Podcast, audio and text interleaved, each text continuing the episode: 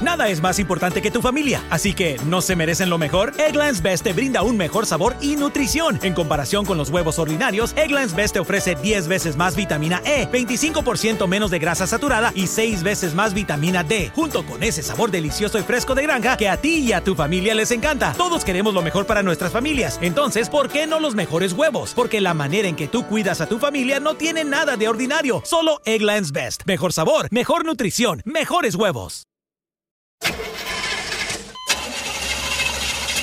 It's a fact. All cars will eventually break down. If you have CarShield, you can protect yourself from the high cost of auto repairs. And they're America's number one auto protection company. Your transmission, engine, and car's computer system are all covered. Get the ultimate vehicle service protection. Call CarShield now at 800 440 5931. That's 800 440 5931. El pecado trastornó en gran medida la creación de Dios y de manera muy particular su diseño para la familia. ¿Cómo redimir este diseño? Acompáñanos a buscar la sabiduría de Dios. Bienvenidos a un hogar sobre la roca. Saludos a todos, bienvenidos una semana más a este su programa para la familia cristiana, un hogar sobre la roca, redimiendo el diseño de Dios para la familia. Y Laura, hoy continuamos con algunas maneras de amar mejor a tu esposo. Así es, la semana pasada dimos un sinnúmero de ideas prácticas para mostrar amor a nuestros esposos.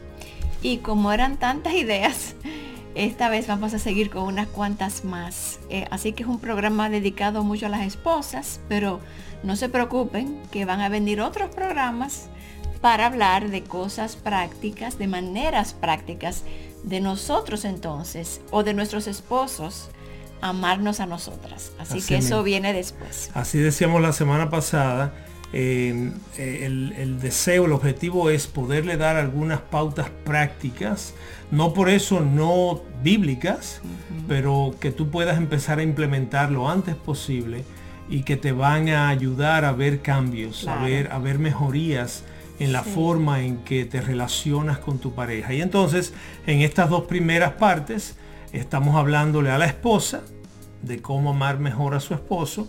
Y en las próximas dos entregas, pues vamos a estar hablando a los esposos.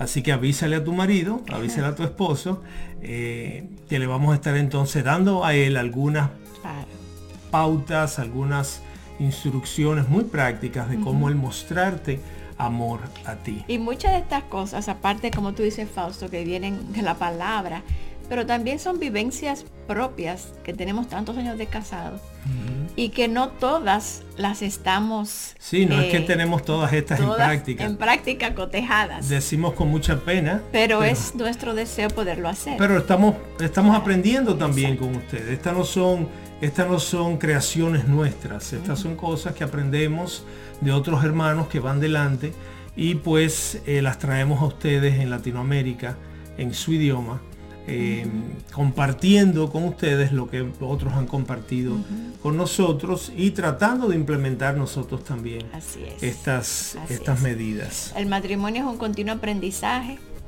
es un continuo tratar de atesorar a la otra persona a pesar de nosotros mismos, de nuestro pecado.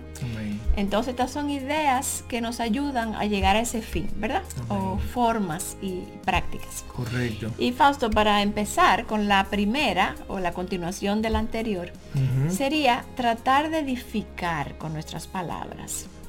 Las palabras son tan importantes, las palabras que usamos, y muchas veces no nos damos cuenta de que no son palabras que edifican. Mira lo que dice Efesios 4:29.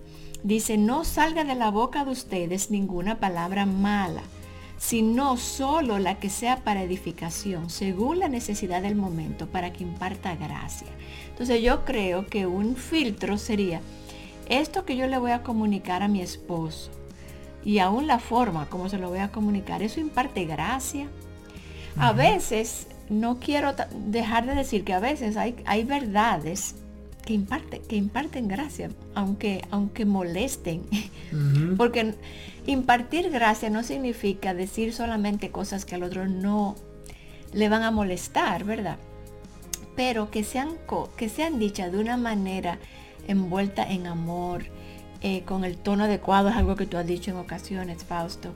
Eh, así que que esa sea nuestra intención, que cuando vayamos a comunicarnos con nuestros esposos, pensemos cómo, cómo lo estamos diciendo. Esto que estamos diciendo e, es, es, es el momento para decirlo, es la forma de decirlo, imparte gracia.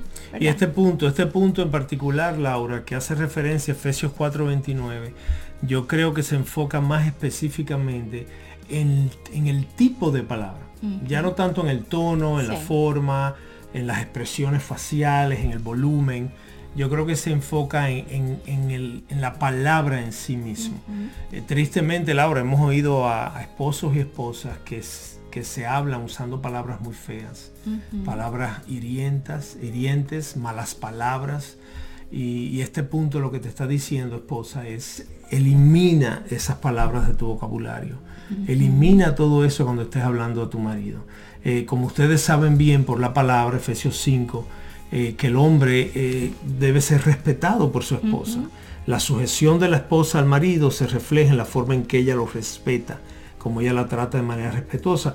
Y cuando una esposa le habla malas palabras a su marido, pues lo, que él va a sentir es todo lo contrario al respeto. se va a sentir irrespetado, menospreciado, eh, aplastado. Entonces, eh, para nosotros los varones, independientemente de que nosotros no lo hagamos bien, y en los próximos programas vamos a referirnos al esposo, eh, estamos hablándote a ti ahora, así que que no sea tu reacción, siempre y cuando él me habla mal a mí. No, no estamos hablando de él ahora, estamos hablando de ti. Que tú pagues el mal que él te hace con un bien. Tú háblale bien a él y tú vas a ver el efecto que va a tener en él tu cambio, tu conducta, tu forma de hablarle. Y yo creo que Fausto, que una próxima que voy a dar, una próxima manera práctica va muy de acuerdo a esa y es permanecer callada cuando la ocasión lo amerita.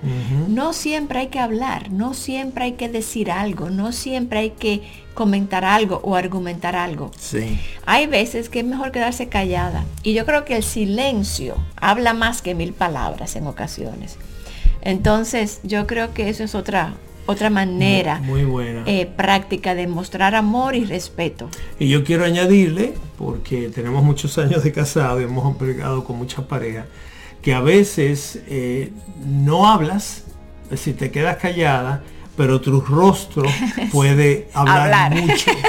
Entonces yo he visto esposas que eligen callarse, pero sus ojos, sus muecas, sus sonidos, mm, mm, una serie de cosas que hacemos eh, y que es como un mecanismo, es como es como cuando se tapa una tubería y ahora el agua sale por otro lado. Es como que como no lo estoy enunciando, no lo estoy hablando, pues ahora lo dejo manifestar de otra manera. Y para eso, Laura, hay que estar muy consciente, hacer un esfuerzo muy, y mira, muy intencional. yo me voy al origen de todo, que es en el corazón. Dice que del corazón es que brotan todas estas cosas. Así que tenemos que trabajar en nuestro corazón como mujeres para no guardar resentimiento, porque este resentimiento es lo que va a hacer hablar palabras hirientes y es el resentimiento que va a hacer que se muestre de manera no verbal, ¿verdad? Entonces al final todo esto son maneras prácticas, pero es como luce un corazón que ha sido guardado y cultivado, ¿verdad? Por Dios. Y, que no, y que no ha guardado resentimientos. Fausto, otra mm, sugerencia práctica es que tratemos de estar siempre de parte de nuestros esposos, como a su lado, y no que él nos sienta como su enemiga.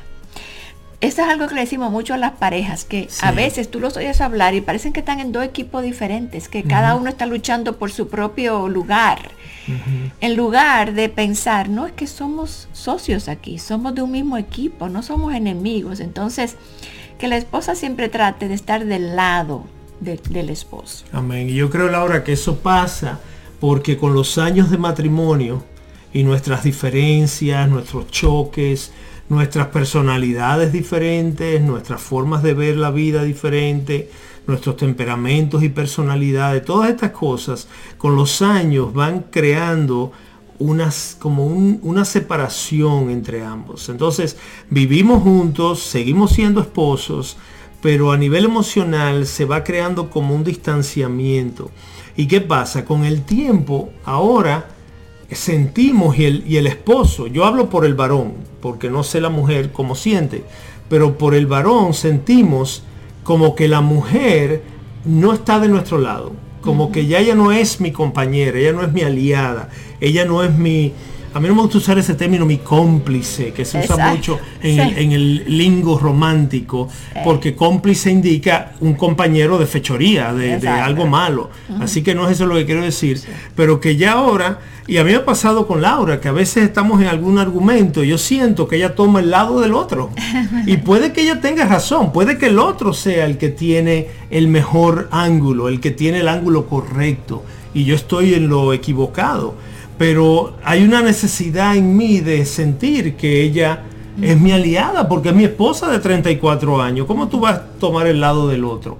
Al final no se trata de tomar el lado de nadie. Al final se trata, claro, de ella hablarme verdad, porque pues, yo probablemente estoy equivocado y por eso ella, no es que ella está tomando el lado del otro, es que ella está tomando el lado de lo correcto, de la verdad, de lo, de lo, de lo moral, de lo que debe hacerse pero que ustedes puedan pedirle al Señor que les dé sabiduría para hablarnos verdad sin que percibamos nosotros que ustedes están del lado del, otro. ¿Ves? Y cuando yo digo el otro, yo no digo de un enemigo, yo digo de alguien que quizás ni conocen. Quizás es alguien que Laura ni siquiera conoce, pero ella está a favor del punto de vista de esa persona. Claro, yo creo que no sé, más que nada yo lo veo más bien como en medio de la familia. Por ejemplo, una mamá que se ponga del lado de su esposo y no de los hijos, por ejemplo. Que le pueda dar la razón al esposo si él está llevando a cabo alguna disciplina o alguna amonestación o alguna exhortación, que ella no tome el lado de los hijos.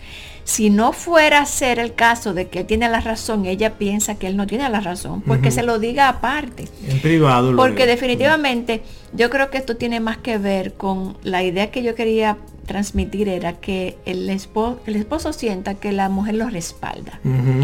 Eh, no tanto que si está y respaldar no es que estás de acuerdo necesariamente, sino mira, yo puede que no esté de acuerdo contigo, esposo mío, pero yo soy tu esposa, yo estoy de, contigo, yo estoy de tu lado, vamos a hablar, vamos a explorar este tema y vamos a ver si llegamos a un, acuerdo. Eh, tú hablas de los hijos, yo también puedo imaginar la situación, Laura, donde el esposo y la esposa están discutiendo y ahora la esposa toma el lado de sus padres, por ejemplo, en contra del marido. Exacto. Y ahora él siente que ella y sus papás, a quienes ella dejó por él, el día que se casaron, ahora los tres se, se reúnen. Se unen contra él. Se unen contra él. Entonces son cosas que a veces no pensamos porque no las hacemos de manera intencional, no es a propósito, pero salen así. Entonces el consejo es que estés muy apercibida, que estés como muy atenta a que tu marido, y si él te lo dice, amor, yo siento que tú tomaste el lado del otro, que tú no me apoyaste, pues entonces escúchalo y pídele perdón, dile, mira, es verdad, no me di cuenta, me, me, emocioné con la conversación y no me di cuenta que, te dejes solo, te tiré al agua y, sin salvavidas. entonces, eh, eso es muy importante. Otra recomendación para amar a, tu esposo es mostrar gratitud y aprecio por las cosas que él hace. Muchas veces como esposa, si yo he estado ahí, me he fijado en lo que no hace. Entonces muestro ingratitud o porque no hace tal cosa, ¿verdad? En lugar de mostrar aprecio y gratitud por lo que sí hace. Porque nuestros esposos hacen cosas y lo hacen bien. Entonces, mostrar aprecio y gratitud, yo creo que esto es importante para que nuestros esposos se sientan valorados. Amén, estoy muy de acuerdo. Yo creo, esposa que me escuchas, que muchas veces eso sucede porque no todo lo que tu marido hace es importante para ti. Pero lo que es importante para ti no siempre lo hace porque no es tan importante para él. Entonces, ¿qué pasa? Eso va creando una raíz de molestia. Porque eso que era importante para ti, él lo ha dejado pasar y lo ha dejado pasar. Entonces, ¿cómo tú te sientes? Que no le importas a él, que lo que tú crees que es importante, a él no le importa. Entonces yo creo que es un tema de hablarnos, de comunicarnos. Mira, esto es importante para mí, esposo mío. Yo sé que quizá tú como hombre no ves que eso sea. Puede ser algo de decoración de la casa, de una cortina, algo así. Mientras que si es algo del jardín o de una tubería, él le dio prioridad a eso inmediatamente, porque él está pensando, si no arreglo esto, me puede terminar costando miles de dólares. Entonces tengo que arreglar esto. Pero tu cortina quizá para él no es tan importante. Entonces no es que él no te ame, no es que no le importes, pero verdaderamente él está dando prioridad a lo que él cree que es más importante. Entonces exprésale de corazón lo que tú sientes para que él vea cómo para ti eso es algo necesario. No, y, cosas tan sencillas como exprésale gratitud porque trabaja, porque provee para el hogar, porque se levanta temprano a salir a trabajar, porque es un buen papá, porque es un buen hijo quizás para sus padres y, ayuda a sus padres, eh, porque es un buen amigo. O sea, todo el mundo tiene algo que hace bien. O quizás se ocupa del jardín. Y, qué bueno tener un esposo que se ocupe del jardín y que el jardín esté lindo. En lugar de verlo como un problema, eso es una maravilla. Entonces, como que estemos buscando cosas que nuestros esposos hacen bien. Mira, en, mi caso, por ejemplo, Fausto no riega. Fausto es súper organizado. Yo no tengo que recogerle nada a Fausto. Al contrario, él me, él me ordena a mí. Entonces, eso es algo que Fausto hace bien. Otros esposos quizás son muy regueretosos y en, mi caso no es así. Entonces, eso es algo que yo tengo que afirmar. Y entonces como que mostrar aprecio por esas cosas. Una próxima sugerencia para amar a nuestros esposos es aprender su lenguaje del amor y hablarlo. Cuando nosotros descubrimos eso de los lenguajes del amor, porque al final es amar al otro como se siente amado, y eso es bíblico. Cuando yo me sacrifico yo, o para aprender, un, si alguien viene a mi hogar de, la, de China a vivir, un misionero, y ahora yo aprendo su idioma para hablar con él, eso muestra amor. Y eso es bíblico. Entonces, eh, los lenguajes del amor son el toque físico, afirmación, regalos, tiempo de calidad y servicio. Si yo veo que mi esposo necesita palabras de afirmación, pues yo debo tratar, aunque ese no sea mi lenguaje, de hablarlo para que él se sienta amado y valorado. Entonces, yo creo que debemos ser, y lo hemos dicho en otros programas, estudiosos de nuestros esposos, qué es lo que lo hace sentir amado. Y a veces tenemos que salirnos de nuestro idioma para que ellos se puedan sentir amados. Amén. es maravilloso cuando ambos cónyuges hablan el mismo lenguaje del amor. Y si no has leído ese librito pequeño que se lee en unos días, te lo recomiendo. Los cinco lenguajes del amor de Gary, no, de... No me acuerdo. Gary, Chapman. Gary Chapman. Gary Chapman. Eh, es muy, es muy práctico como este tipo de programa.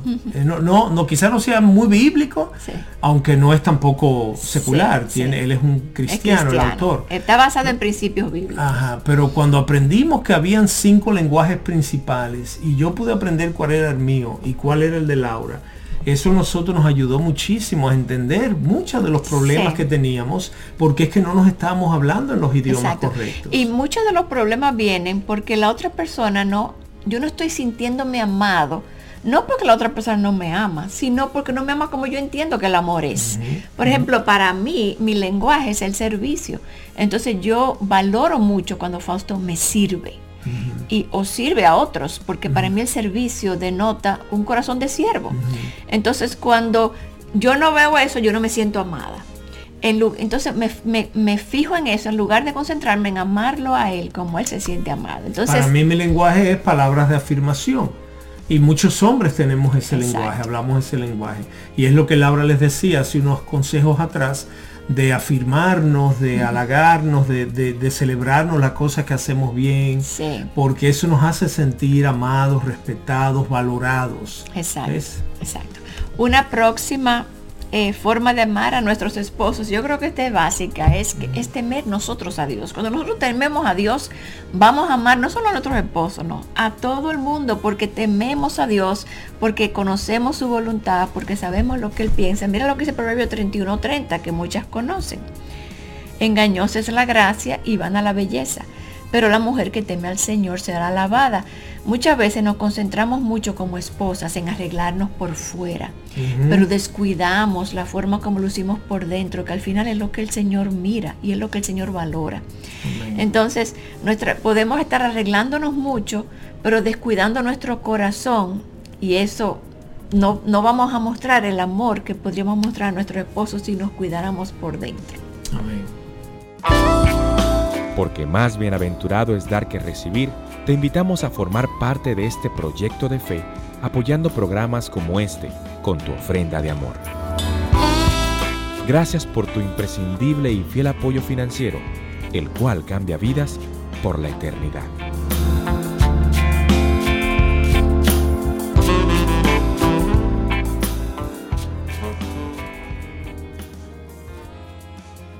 Y hablando de, temer a Dios, que la esposa tema a Dios, me viene Laura también el texto que citamos tanto aquí en el programa de Primera de Pedro 3, 1 al 6, donde Dios le dice a través de Pedro a las esposas que se sujeten a ellos y que su conducta sea una eh, tal que los atraiga a, a, Dios. Entonces, cuando un esposo, lo digo yo desde mi lado como el varón, cuando un esposo ve a su esposa amando a Dios, teniendo tiempos de comunión con Dios, eh, compartiendo lo que Dios le está mostrando.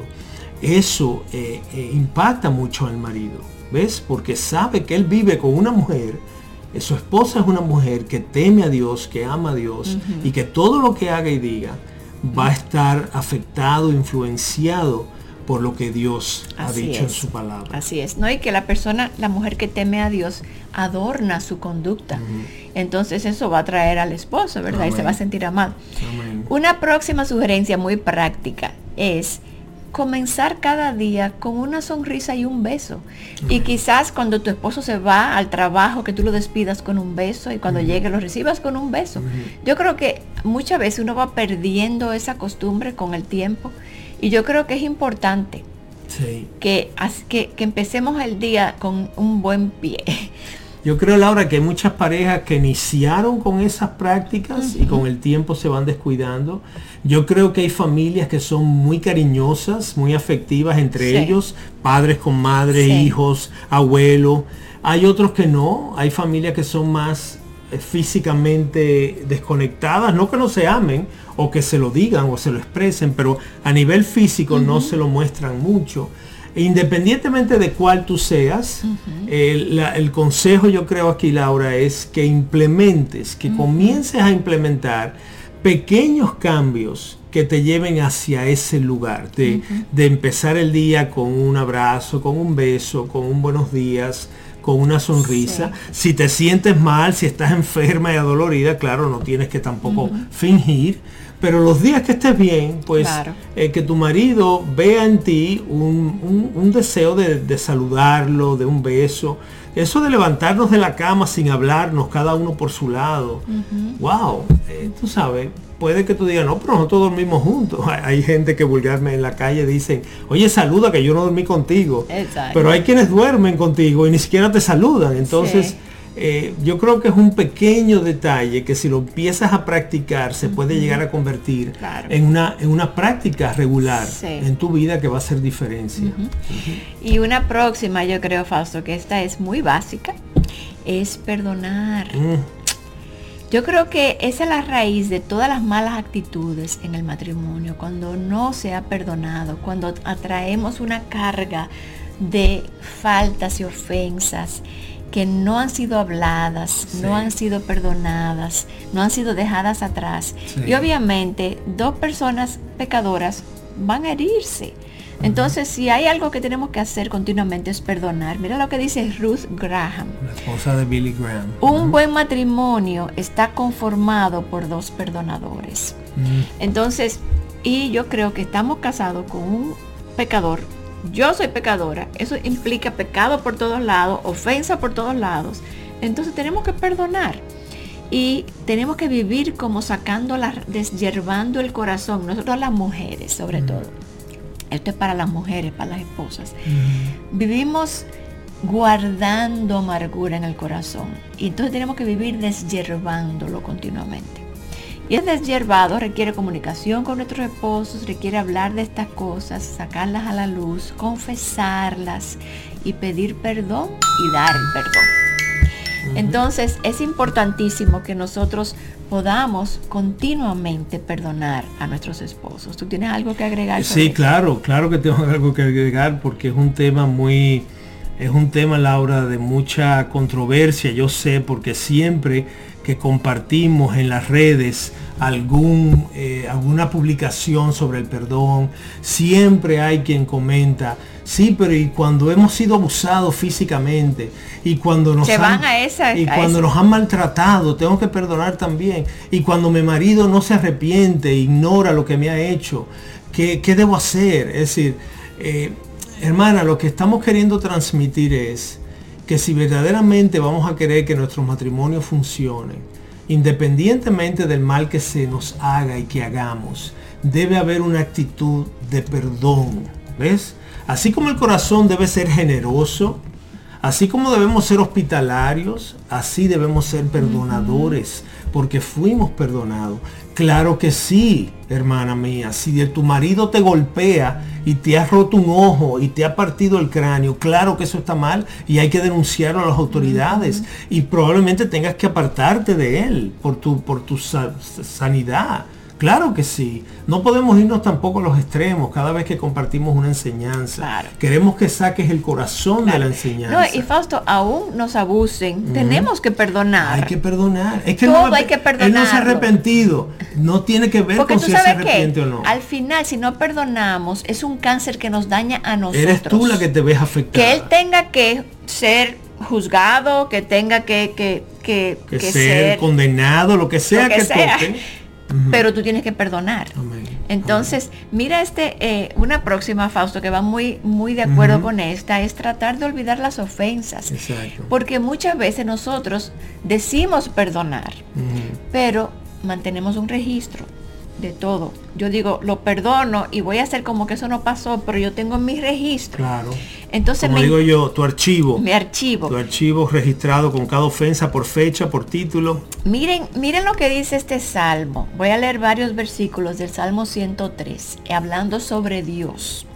Pero que eso es lo que Dios espera que nosotros reflejemos. Igual, dice, compasivo y clemente es el Señor.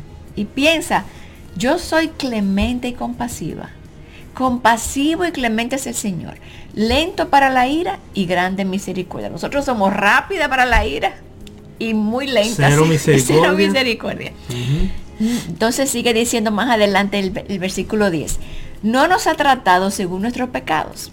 Fíjense, Él no nos trata a nosotros según nuestros pecados, ni nos ha pagado conforme a nuestras iniquidades. Nosotros vivimos pagándole al otro de acuerdo a lo que nos ha hecho.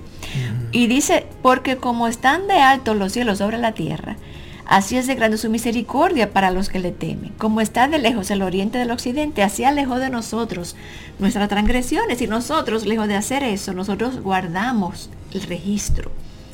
Y Entonces, creemos, Laura, muchas veces que si yo no perdono, porque creemos que si perdono, Él olvida, Él no valora y vuelve y me lo hace.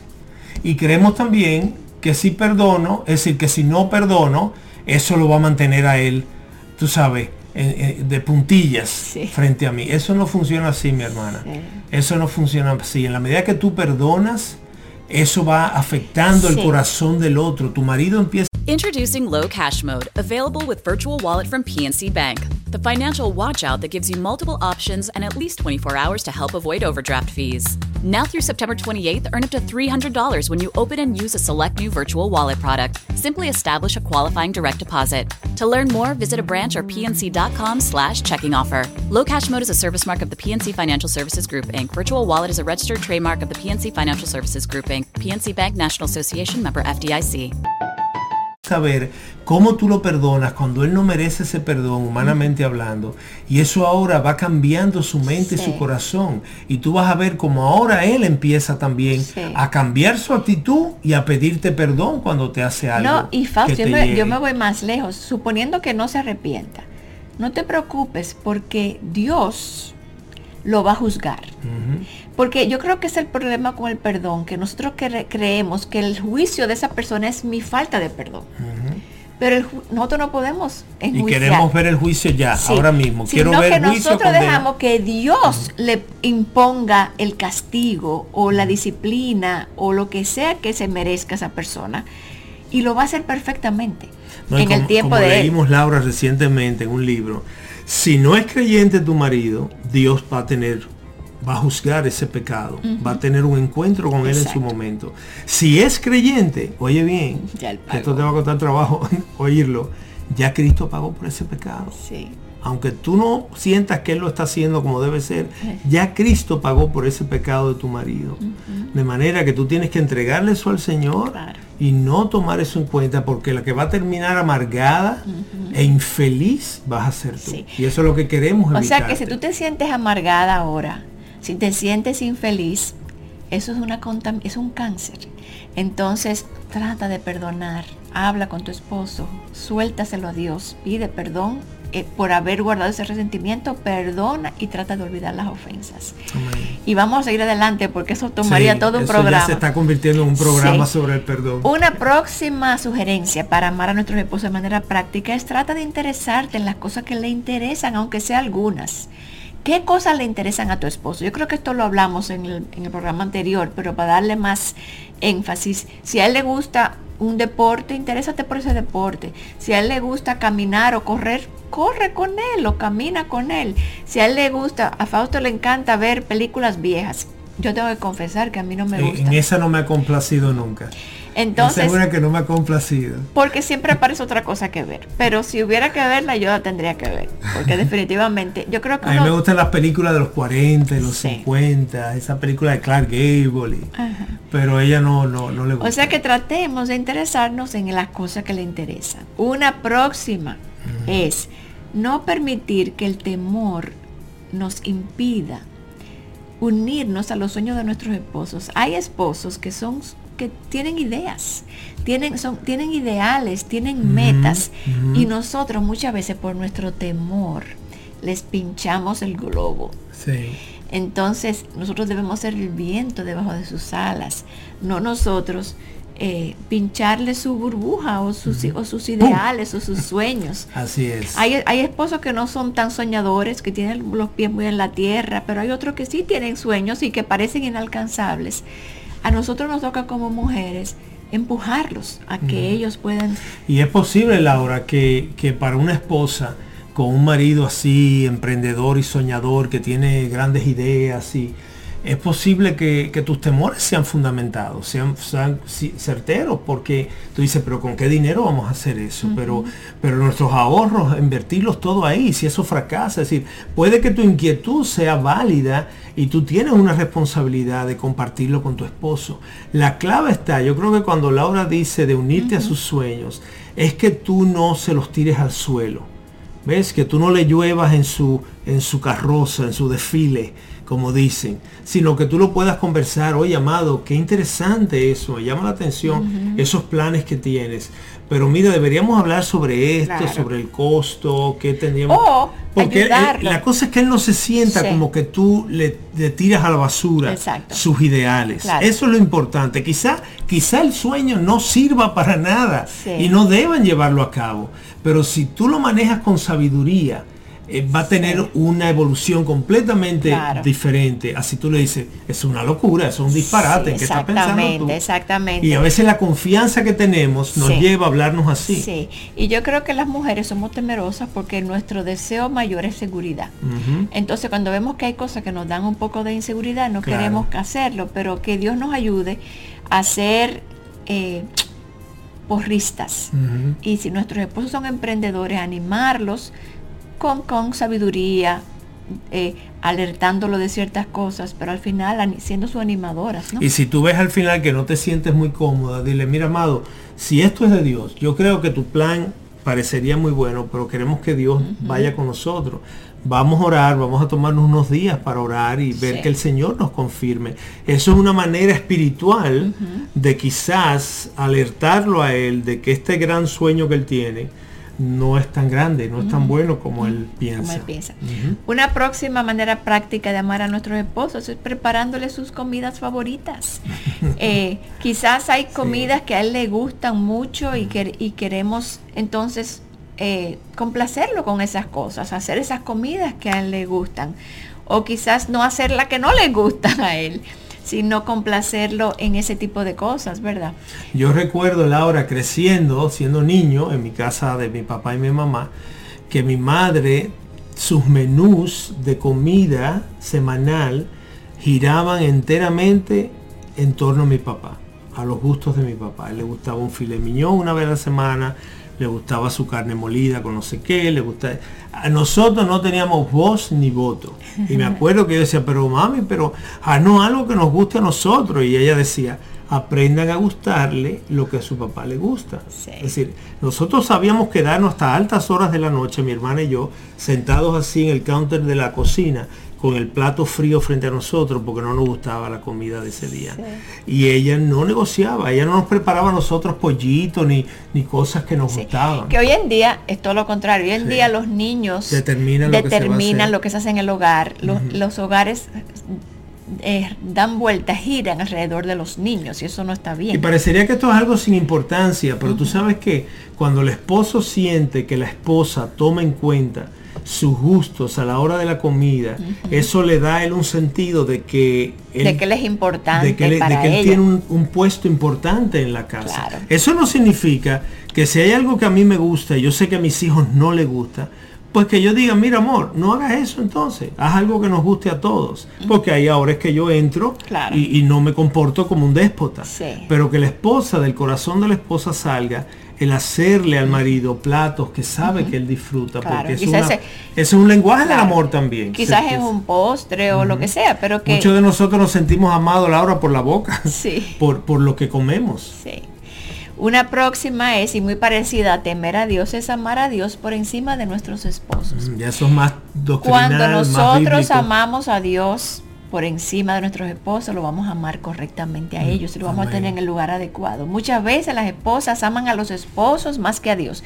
Y quizás no parezca que lo aman más, pero ponen sus ojos tanto en Él y, esperan tanto de Él y tanta, derivar tanta satisfacción de esta persona pecadora que al final es un ídolo. están quitando a Dios de su lugar y poniendo a su marido. Quitaron a Dios y ahora tienen el ídolo del esposo. Entonces, lo, en lo que mejor iría la relación y como mejor, más sanamente se pudieran relacionar es cuando la esposa ama a Dios por encima del esposo. Esto lo va, la va a hacer a ella amarlo a él correctamente y, y ponerlo en el lugar que le corresponde.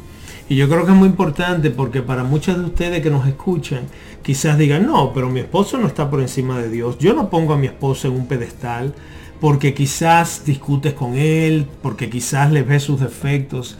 Tú puedes, tú puedes verle los defectos a tu marido, pelear con tu marido y tenerlo en un pedestal porque él es lo primero para ti.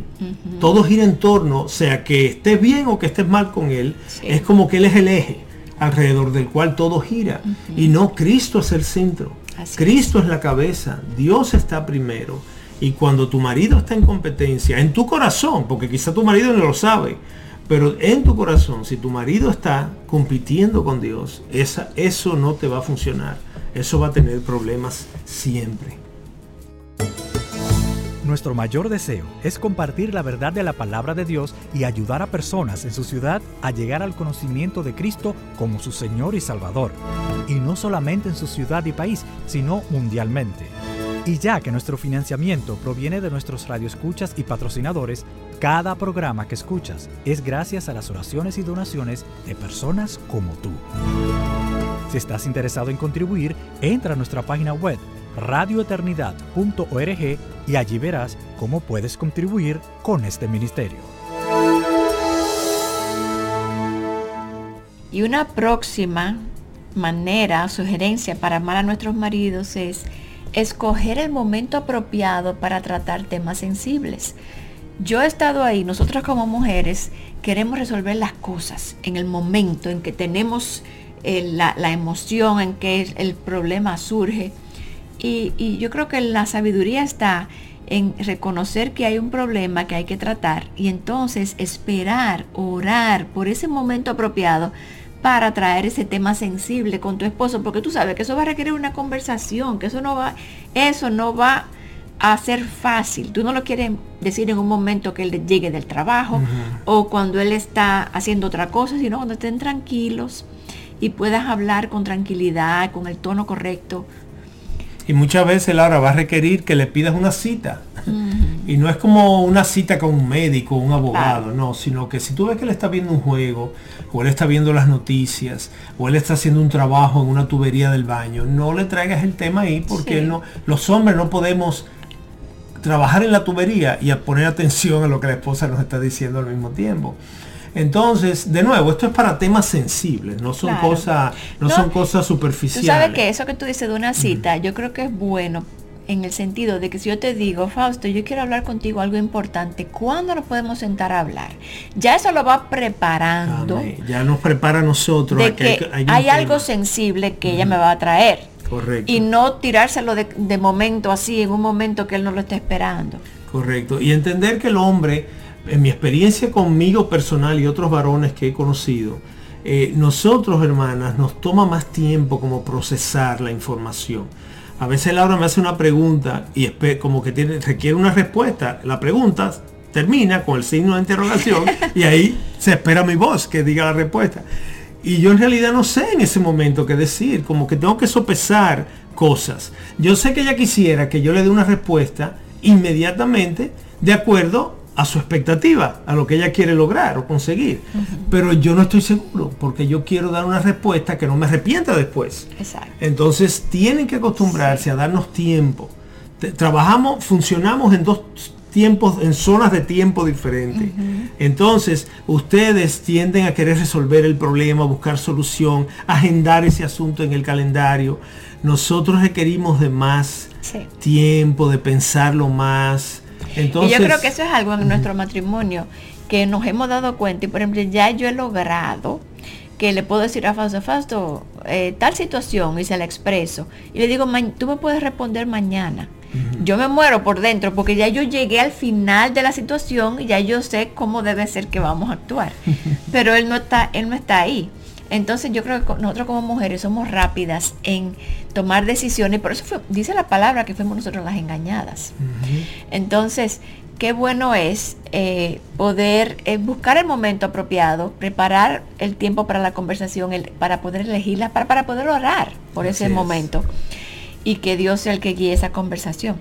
Una próxima ah, sugerencia sería, expresar con claridad nuestras, nuestras ideas, nuestros deseos, nuestras necesidades, porque muchas veces nosotros, las mujeres, esperamos que nuestros esposos sean como, como mujeres, como amigas mujeres, que hablamos la otra vez, que ellos no son nuestras amigas, y como que lean nuestra mente. Sí.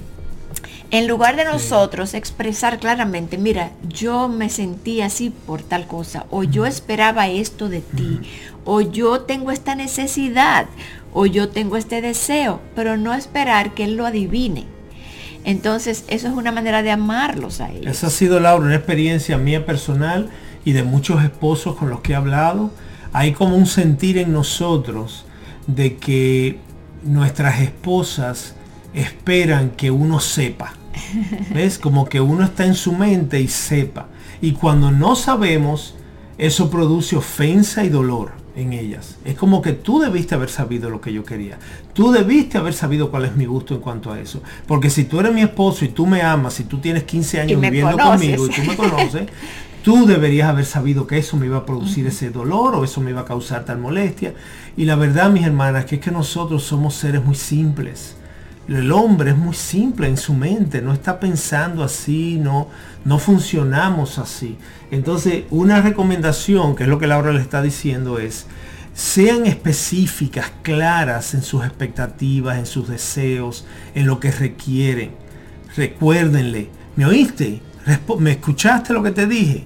Porque nosotros no, no, automáticamente nosotros nos registramos. Y no solo eso, somos tan terribles que si ya nos pasó una vez, vuelve y nos pasa. No aprendimos de la pasada. No me estoy justificando. No estoy eh, eh, excusando a los hombres. Los hombres debemos ser más atentos y poner atención. Pero lo que quiero que sepas es que no es algo que hacemos a propósito para ofender a nuestra esposa o hacerla sentir desamada. Es que no, no, nuestro cerebro no funciona de esa manera. Así que nos haces un gran favor y, y nos muestras amor cuando nos hablas con claridad y nos repites para que nosotros entendamos bien. Otra sugerencia para amar a nuestros esposos es ceder nuestra necesidad de tener la razón siempre. Yo creo que eso es orgullo y eso nos pasa todo en diferentes momentos. Yo creo que eso pasa en todas las relaciones, pero sobre todo en la de esposo y esposa que son tan cercanas, habrá momentos donde estemos discutiendo un punto y queremos tener la razón. ¿Tú sabes qué? Cede. Tener, hay, hay cosas que tú no vas a poder cambiar su manera de pensar. Y hay cosas que él no va a cambiar tu manera de pensar.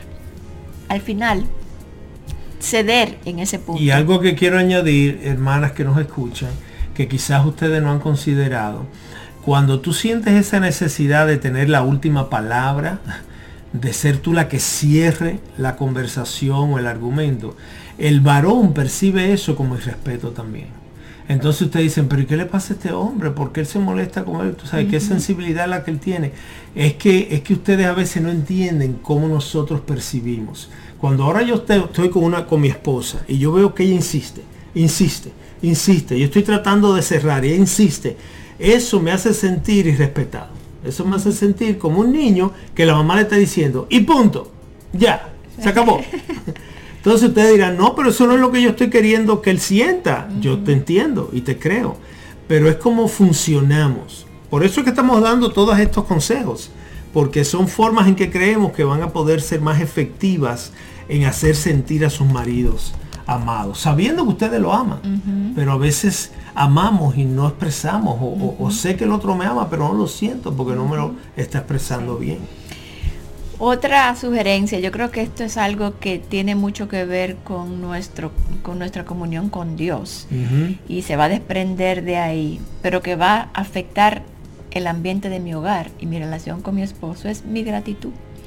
Dios nos llama a ser agradecidas, no solamente agradecida por mi hogar y mi familia, por mi esposo, por el esposo que Dios me, me dio, que consideró que era el correcto para mí, por mis hijos, por la circunstancia de la vida en la que estoy. Ser agradecida, dice Efesios 5:20. Den siempre gracias a Dios por todo en el nombre de nuestro Señor Jesucristo, a Dios el Padre. Eh, por todo. Por todo, por todo, por todo. Lo por bueno, ese marido imperfecto. lo malo, por todo. Tenemos que dar gracias. Entonces no hay cosa peor que una persona malagradecida, que vive murmurando, que vive quejándose, que vive viendo falta en todo, que le falta esto, que no tiene esto, que quiere aquello, que no ha logrado lo otro. Eso crea un ambiente de eh, malo en el hogar.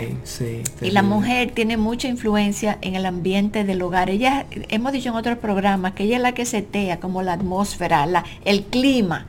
Entonces cuando tú tienes una mujer malagradecida, eso se siente, no solamente... se enfoca en lo negativo. no solo la relación con el esposo, con todas las relaciones, eh, se pone amarga porque solamente estás eh, viendo lo que no Eso tiene. Es importantísimo. Entonces, amamos a nuestro esposo y a nuestra familia cuando somos agradecidos.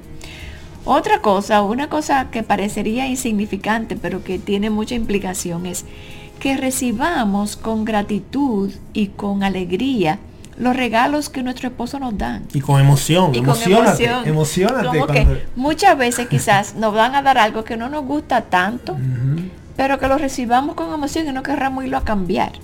Porque eso nos, nos, nos quita la emoción de volver a regalar. Porque verdaderamente si no te gusta, pues no te compro nada. Ahora, hemos sido testigos, hermanas, de, de un esposo hacerle un regalo muy valioso a una esposa por Navidad o por su cumpleaños, que le costó mucho dinero. Y ver la cara de la esposa cuando lo abre de, desagrado, de que no era su gusto, no es lo que yo hubiera querido. Y, ese rostro, entonces ver el rostro del esposo tan dolido, porque él se esmeró en hacer un regalo. Eh, Laura y yo, nuestros lenguajes del amor no son los regalos, gracias a Dios, ni ella habla ese idioma, ni yo tampoco. Entonces, nosotros nos compramos nuestros regalos juntos, cada uno escoge el suyo, pero independientemente de cuál sea tu lenguaje del amor, cuando tu esposo te haga un regalo, en el momento, yo no te estoy diciendo que seas hipócrita ni mentirosa. Yo te estoy diciendo que muestres amor a tu marido recibiendo el regalo con gratitud y emoción. Aunque después de un día o dos tú le digas, amor, tú sabes que estaba pensando. Y óyeme, qué bien me vendría a mí un, un juego de tal cosa o tal, tal otra cosa que con eso que tú me regalaste quizá pudiéramos comprar esto otro que me hace tanta falta. Ya el momento de la emoción, ya él la recibió bien, tú lo recibiste, él se sintió contento de que tú recibiste el regalo, pero ahora él ve que dos días después, con tu cabeza más fría, pues tú dices, mira, eso que invirtió en esta joya, podría ser mejor para esto que me hace falta en la cocina. Y eso me, lo, deseo más. Entonces, no, no digo que esa es la solución. Lo que te quiero decir que no hay excusa para que tu marido te haga un regalo y que entonces tú lo mires y digas, ah, ah Yo, por ejemplo, eh, yo pienso, una persona extraña que nos regale algo, siempre le vamos a, vamos a agradecer. Exactamente. Entonces lo que pasa, como tú dijiste, Muy buen punto, Laura. cuando tenemos confianza con alguien, sacamos lo peor de nosotros. Exacto.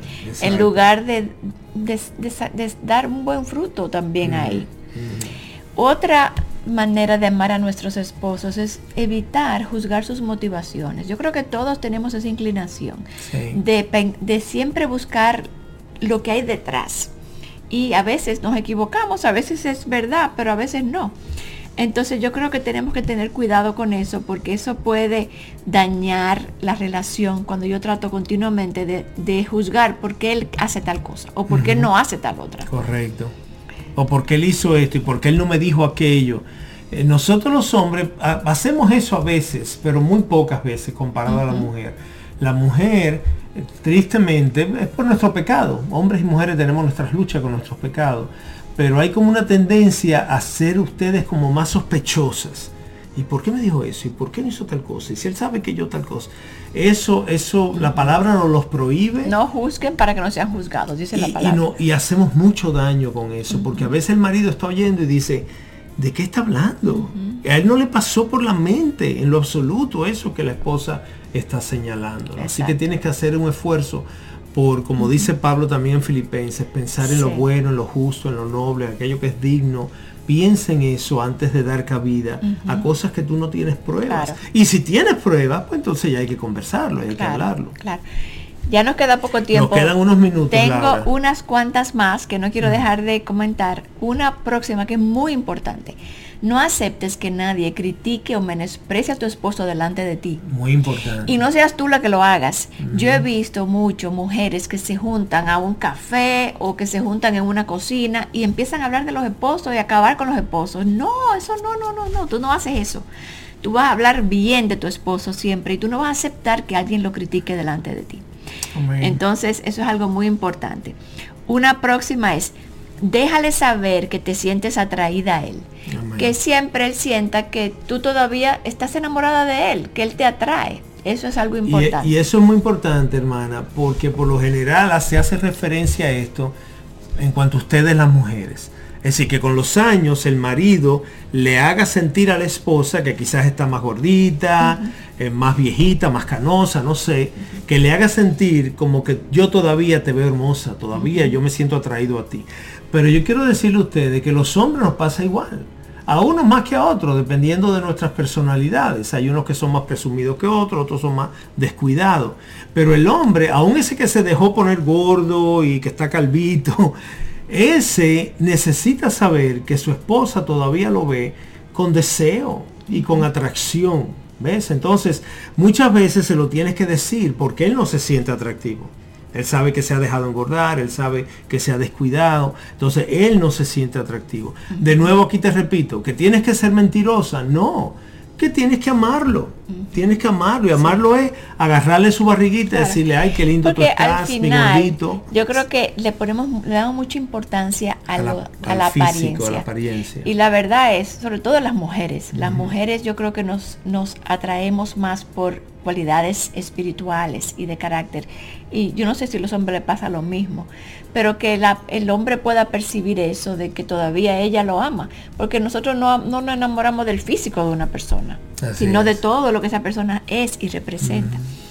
Una última ya, para está la última porque se nos fue es aceptar sus diferencias somos diferentes, los hombres y las mujeres, somos diferentes, y no solamente hombres y mujeres, dos personas son diferentes, aunque sean del mismo género, del mismo sexo, somos diferentes. Entonces, esperar eso, anticipar que somos diferentes y aceptarlo. Y de alguna manera, Laura, la cultura nos ha hecho creer que si nos vamos a llevar bien es porque somos iguales, o porque pensamos iguales, o tenemos los mismos gustos. Y eso no es bíblico, hermano. Eso no es, eso no lo encuentras en la Biblia, en ningún texto que hable sobre el matrimonio y las relaciones. En ningún lado tú encuentras eso. ¿Ves? Eh, hemos aprendido que Dios usa las diferencias para obrar en nosotros para lijarnos, para santificarnos.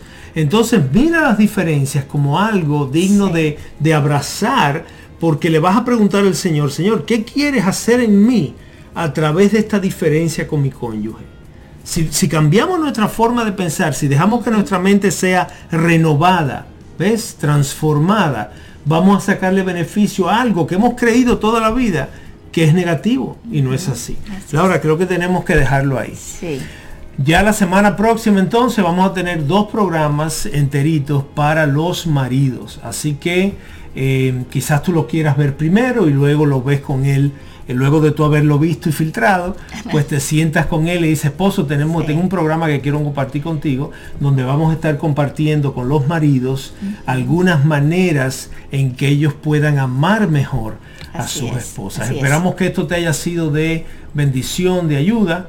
Gracias por acompañarnos y te esperamos la semana próxima en otra entrega de Un hogar sobre la roca. Dios les bendiga. Hasta aquí su espacio Un hogar sobre la roca. Gracias por su sintonía y hasta una próxima entrega. Este programa es otra producción de Radio Eternidad.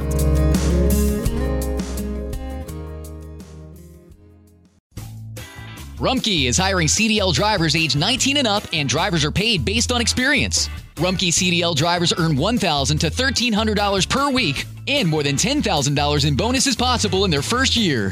Rumkey drivers are home daily, work in a recession resistant industry, receive great benefits and performance incentives. Start a lucrative career and apply now at rumkeycareers.com. Equal opportunity employer restrictions apply. Summer happens at Speedway because everything you need for summer happens at Speedway. Like drinks, drinks happen. The freshly brewed drink, the splashed over ice drink, the wake you up drink, the cool you off drink, the make your brain hurt for a minute drink. All poured however you want them, whenever you want them, all summer long. So on every hot day, you have something cold to sip. Speedway, summer happens here. And now, get any size fountain or speedy freeze for just 99 cents. Excludes maximum.